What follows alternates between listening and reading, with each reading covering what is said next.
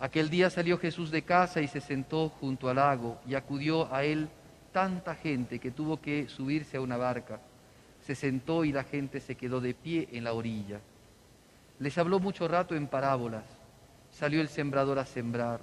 Al sembrar un poco cayó al borde del camino y vinieron los pájaros, los pájaros y se lo comieron.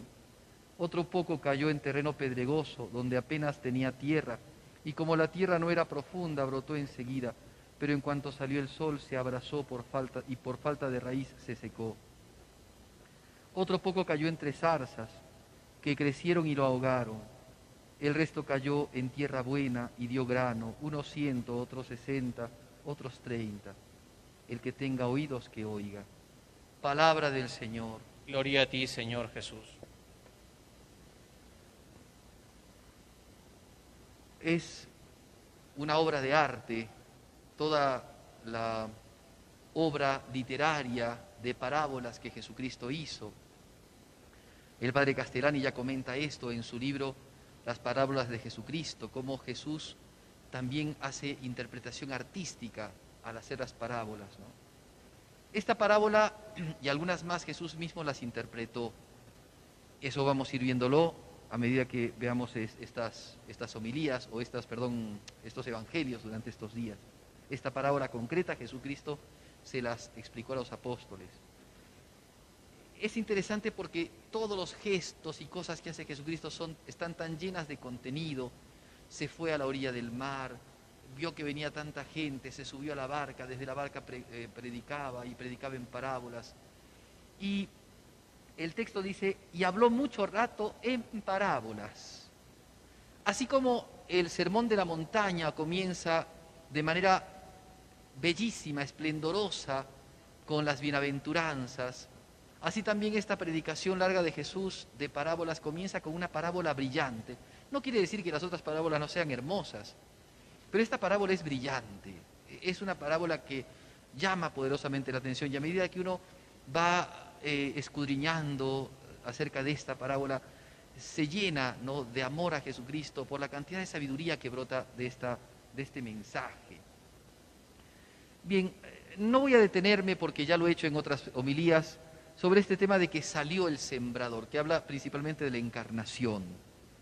Salió a sembrar, ¿no? Voy a hablar ahora de estos enemigos de la siembra. Hay enemigos de la siembra en esta parábola. Los, las aves del cielo que se comen las semillas del camino. Es también enemigo de la siembra el terreno pedregoso que impide y abraza la semilla cuando empieza a crecer, y es también enemiga de la, de la semilla y de la siembra, los matorrales, las zarzas, ¿no? las malas hierbas que crecen y que también impiden el crecimiento de la semilla. Tres enemigos nos habla, de, de tres enemigos nos habla Jesucristo. Las interpretaciones del Evangelio, Jesucristo mismo dice que las aves del cielo son el demonio, los demonios que cuando el terreno es, eh, cuando el, el terreno es un camino, es decir, es un lugar trajinado, paseado, es como una calle que todo el mundo la pisa, es decir, cuando el hombre tiene una actitud tal de que escucha tantas cosas y a tantas cosas le da la misma, eh, eh, la, misma fuerza, la misma potencia en su vida, es un relativista que todo lo asume, todo lo asume, todo lo, todo lo recibe bajo bajo una misma óptica, no le da más peso a la palabra de Dios, entonces es lógico que el demonio fácilmente le arrebate el Evangelio. Y esto quiere decir fácilmente le arrebate la gracia, fácilmente le arrebate la fe, fácilmente le arrebate inclusive la palabra de Dios, le transforme, porque muchas veces la palabra de Dios no, no se la puede quitar porque, claro, el Evangelio se ha vuelto cultura. Hay muchas cosas que brotan del Evangelio, hay muchas frases, al César lo que es del César, ¿no? Y a Dios lo que es de Dios. Pues bien, hay algunos que transforman hasta el Evangelio y dicen, al César lo que es del César, y en su gran sabiduría les, les ocurre, y al pueblo lo que es del pueblo, ¿ven? O sea, ni siquiera el Evangelio lo respetan. O hay algunas, hay algunas otras frases que Jesucristo dice y que son muy comunes. Por ejemplo, por ejemplo, aquellas sentencias que dice Jesucristo, ¿no? este, que están presentes en el Evangelio y en la vida común de la gente, que son muy, o sea, que están muy a la orden del día como un refrán inclusive que la gente dice. Pues algunos hasta, hasta tienen esto, pero tienen el corazón tan envilecido, tan endurecido, que el demonio les roba y les parodia el Evangelio. Entonces terminan ellos utilizando el Evangelio, utilizando frases y hasta palabras de Jesucristo para pervertirlas, cuando no de manera profana, de manera insultante, para parodiarlas. Entonces, este, este tipo de gente es la gente que, que tiene su corazón eh, relativizado, su corazón eh, pasado, caminado, como aquellos que caminan por el camino y ese camino endurecido, ese camino eh, malo, digamos, de, piso malo, donde no crece nada, donde uno siembra algo y es estéril, pues así, así, es, así es porque las aves del cielo se, se comen esa comida, ¿no?